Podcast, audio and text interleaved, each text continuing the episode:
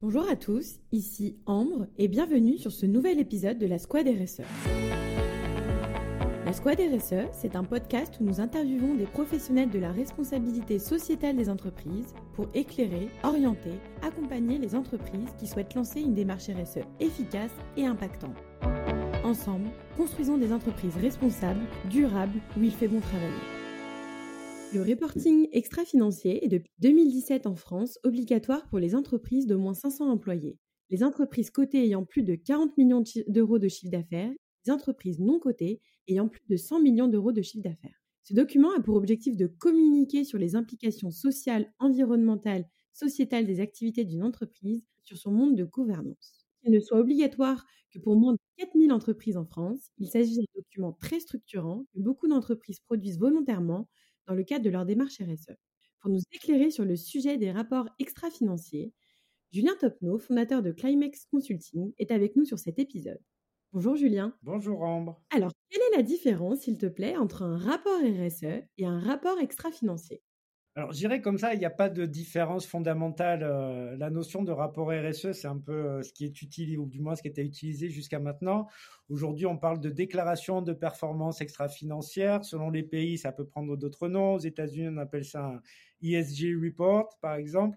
Donc, euh, dans, l'esprit, j'ai envie de dire, c'est à peu près la même chose. C'est-à-dire que c'est un document qui va permettre à l'entreprise véritablement d'exprimer euh, d'exprimer en fait ses enjeux, ses politiques, ses actions en matière euh, de, développement durable sur les enjeux sociaux, environnementaux, sociétaux. Peut-être que ce qu'il faut un peu préciser, c'est que euh, cette obligation de reporting RSE, comme tu l'as dit, elle est relativement récente, mais elle avait déjà commencé il y a, une vingtaine d'années pour un certain nombre de grands groupes, notamment les groupes cotés, qui, euh, qui avaient comme recommandation de par les autorités des marchés financiers de déjà commencer à fournir un certain nombre d'informations. Depuis, il s'est passé le Grenelle de l'environnement. Euh, ensuite, on a eu euh, un renforcement avec la, loi sur les nouvelles régulations économiques. Et puis, dernièrement, la CSRD qui, euh, qui donne encore une nouvelle ampleur à ces obligations de reporting. Après, j'ai envie de dire, un rapport RSE, d'abord, euh, c'est pas un rapport de communication pure, c'est-à-dire que c'est pas que des images, euh, c'est pas euh, que simplement dire que tout ce qui est fait par l'entreprise et c'est très beau, c'est super. C'est un, c'est un exercice de communication avec les parties prenantes. Ce que l'on voit qui est en train un peu d'évoluer, où là avant c'était beaucoup de communication institutionnelle et corporate, on voit que, que les, déclarations de performance extra-financière, en fait, euh, euh, deviennent des outils extra-financiers. Euh, petite anecdote, avant le, pour les entreprises qui étaient soumises, le rapport RSE, c'était une annexe du, du, rapport de contrôle de gestion. D'accord? Donc c'était un document à part, une annexe. Et en fait, ce qu'on voit aujourd'hui, c'est que en fait, c'est un document qui fait complètement partie en fait du, reporting financier des entreprises et qui en plus, depuis euh, véritablement la, montée en puissance des, institutions financières sur les sujets de la RSE et du climat, euh, on voit qu'il y a une standardisation qui, euh, qui est beaucoup plus exigeante aujourd'hui. Pourquoi? Parce qu'un investisseur, finalement, il veut comprendre les risques liés au développement durable pour l'entreprise, là où lui, il va investir.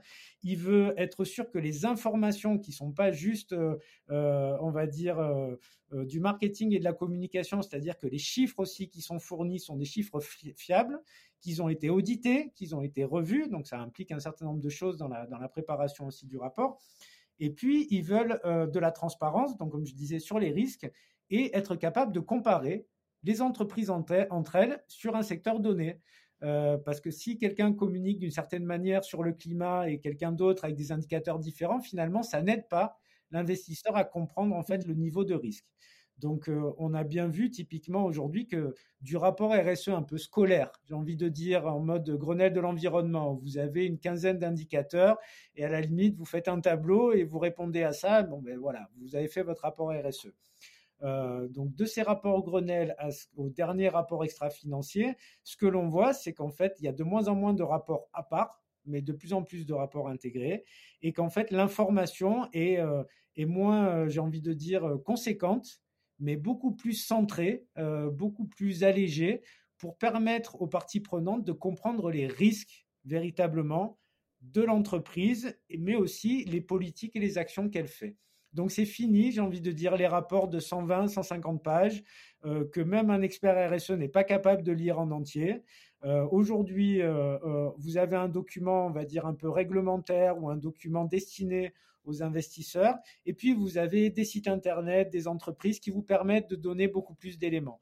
Mais au final, on veut, ou il est recherché en travers de ces rapports, euh, de la fiabilité, euh, des informations liées aux risques et aux opportunités et pas du marketing. Alors ça amène deux questions pour moi. Est-ce que ça veut dire que finalement euh, ces, ces, rapports extra-financiers avec les chiffres sont audités au même titre que les comptes d'une entreprise? Alors ils le sont complètement. D'accord. Et aujourd'hui, encore une fois, je donnais dans un autre podcast mon anecdote sur le reporting et, et, le fait que quand on compare le nombre de gens qui font du reporting financier, du contrôle de gestion dans les entreprises versus celles qui font la RSE, on a un déséquilibre qui est flagrant. Euh, donc on voit bien aujourd'hui que ça, c'est un dans, les métiers de la RSE, il y a véritablement, euh, et avec euh, l'entrée en vigueur de la, réglementation européenne, il y a aujourd'hui véritablement un, besoin de personnes formées, qualifiées, qui sont capables de collecter, d'ordonner, de consolider et d'auditer en fait les données RSE. Qui, donc les données extra-financières, qui ont désormais le, le, même poids et le même niveau d'exigence en termes d'audit, en termes d'attestation de conformité, euh, que les données financières. D'accord. Et donc tu parlais aussi tout à l'heure de, l'importance de ces chiffres parce que ça permet euh, effectivement aux personnes qui veulent investir dans une entreprise de pouvoir euh, mesurer les risques environnementaux et sociétaux liés à l'activité de l'entreprise. et j'imagine aussi qu'ils ont besoin de pouvoir comparer entre différentes entreprises. du coup, est-ce que ça veut dire qu'il y a des éléments un petit peu obligatoires qui doivent figurer sur ce document? Alors, il y, a, des éléments obligatoires de par la réglementation. avant, on était, comme je disais tout à l'heure, un peu dans une approche scolaire, c'est-à-dire que vous aviez des indicateurs et il fallait les fournir. Aujourd'hui, on, revient à quelque chose où on laisse à l'entreprise, en fait, finalement, le choix des indicateurs sur lesquels elle veut communiquer. Mais en parallèle, il y a un gros travail de standardisation et de normalisation, euh, tout secteur confondu et par secteur, pour qu'en fait, qu'une entreprise de transport, quand elle communique sur le CO2, elle communique de la même façon que les autres entreprises de transport. Donc là, il y a un gros travail qui est en train d'être réalisé. Euh, et c'est pareil pour le secteur de l'assurance, de la banque, pour justement arriver à une normalisation finalement des méthodologies de calcul et euh, de reporting d'un certain nombre d'indicateurs. Et donc ça, c'est des éléments qu'on retrouve dans les organisations dont tu parlais, euh, sectorielles Notamment, oui. Ok. Vous avez soit les, soit les organisations type ISO, euh, etc. Vous avez aussi l'ISSB au niveau international, donc qui va travailler sur ces standards. Mais en fait, ces, ces indicateurs, ils sont aussi nourris par des initiatives sectorielles et par des standards sectoriels, souvent volontaires dans un premier temps, mais qui ensuite deviennent réglementaires parce que ça veut dire qu'à un moment donné, les différents acteurs de la chaîne se sont mis d'accord sur une méthodologie en fait commune et euh, pour pouvoir en fait dialoguer et puis échanger et comparer entre elles leurs performances. D'accord. Et c'est un rapport qui est, euh, qui est édité à quelle fréquence? C'est annuel c'est... Alors, le rapport euh, extra-financier, il est édité en fréquence annuelle, comme le rapport de gestion pour la plupart des entreprises. Alors, selon les entreprises, selon leurs contraintes, ça peut, euh, notamment à l'international, vous avez beaucoup d'entreprises qui les publient au premier trimestre, d'autres vont les publier en mai-juin, euh, d'autres le font plusieurs fois, c'est-à-dire vous avez le document réglementaire qui sort en même temps que le document euh, contrôle des gestions, et vous pouvez avoir, on va dire, un, document un peu retravaillé, peut-être plus accessible au grand public ou à certaines ou à certaines parties prenantes qui peut sortir après. Mais en général, la fréquence réglementaire, c'est tous les ans. D'accord. Et j'en parlais tout à l'heure en introduction, euh, donc euh, le cadre obligatoire et légal pour ce rapport, il concerne un peu moins de 4000 entreprises en France, euh, mais on voit de plus en plus d'entreprises qui n'ont pas l'obligation de le faire, de le faire. toi, ton, conseil pour une entreprise qui a démarré sa démarche RSE, qui a un plan d'action, etc., c'est de produire un tel document. si oui, pourquoi, à quelle fin, ou non? Alors, je pense que, ne serait-ce à titre interne, c'est pertinent de se poser la question parce que ça permet, et ça a été un peu, ça a été un peu l'objet au départ, si vous voulez, quand, quand, une entreprise fait son premier rapport euh, euh, développement durable, la première cible qu'elle vise souvent, c'est ses employés. Mmh. C'est-à-dire et à tous les niveaux, hein, encore une fois, parce que en fait, c'est là où en fait quelqu'un d'une fonction, par exemple commerciale ou gestion, elle va avoir l'ensemble, l'ensemble de la démarche, l'ensemble des actions. Et donc, ça va être un premier pas vraiment pour comprendre, parce que souvent, vous savez, on regarde dans notre domaine, hein, on a du mal à regarder dans le domaine des autres. Et là, en fait, de quelque chose qui était peut-être abstrait avant, vous commencez en fait à le connecter. Et la, et la manière dont, on va dire, le, standard, la norme, la réglementation euh, euh, fait les choses qu'en fait, dans un, dans un rapport, on parle vraiment de, la vision de l'entreprise, on va parler en fait de son modèle d'affaires, c'est-à-dire ce qu'elle fait, de ses impacts, de ses enjeux, de ses priorités, de ses actions et de ses résultats. Donc, euh, donc c'est avant tout, si, même si vous n'êtes pas obligé de le faire, je pense que euh, en interne, en termes de communication et, euh, et, ne serait-ce que pour répondre à certaines questions, ça peut être un, un, document qui peut être très structurant en fait pour préparer euh, ensuite, euh, euh, j'ai envie de dire le, passage à l'action pour préparer des échéances futures. Maintenant, c'est sûr que si vous n'avez pas d'obligation, vous n'allez en général pas vous rajouter trop de contraintes en termes d'audit, en termes de fiabilité des données. Mais par contre, je pense que c'est important parce que si vous n'êtes pas soumis aujourd'hui, mais que vous savez que vous allez être soumis dans pas longtemps, le plus tôt on commence à le prendre en compte, notamment selon la taille de l'entreprise, etc., le plus facile sera finalement le process du reporting qui est loin d'être négligeable mais très loin d'être négligeable. Donc, si vous pouvez commencer sur certains indicateurs à les intégrer dans vos systèmes, dans vos process de collecte, ce sera beaucoup de temps gagné pour le jour où le, coup près tombera et l'échéance deviendra obligatoire pour ces entreprises. Et tout à l'heure, on l'avait évoqué dans un autre épisode aussi, euh, tu sais, la nécessité euh, et, le challenge de plus en plus gros par rapport euh, parfois à des appels d'offres d'un point de vue commercial, etc. Est-ce que selon toi, ce document, c'est aussi l'opportunité de justifier dans un appel d'offres ses actions de sa politique RSE ou pas du tout c'est pas du tout le sujet. Il y a d'autres types de documents à produire pour, répondre à cet objectif. Alors, je te remercie, Ambre, parce que j'allais, euh, j'allais enchaîner là-dessus. J'ai parlé de, c'est un intérêt en interne, euh, mais je crois que l'intérêt euh, également est, très important, c'est vis-à-vis des clients.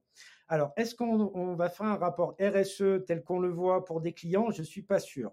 Néanmoins, ce qu'on voit dans les appels d'offres quand même, notamment pour les clients qui commencent à se poser la question, c'est une des questions. C'est-à-dire, est-ce que vous avez un reporting RSE Est-ce que c'est vérifié? C'est-à-dire, en gros, est-ce que c'est fiable ce que vous dites dedans? Et voilà.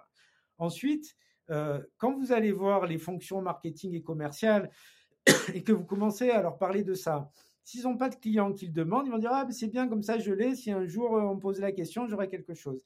Si vous avez des, des commerciaux ou des marketeurs qui euh, ont déjà des clients, ça va être vraiment du pain béni pour eux parce que d'un coup, ils vont dire moi, j'ai besoin d'éléments, j'ai besoin de matériel. Ce ne sont pas des experts du sujet, mais ils ont besoin de montrer que leur entreprise, elle est en ligne et qu'en fait, elle travaille sur ces sujets-là et que ça va lui permettre, lui, d'initier un, dialogue avec ses clients qui, des fois, va sortir un peu du dialogue habituel du coût, euh, des conditions, etc., pour aller sur autre chose.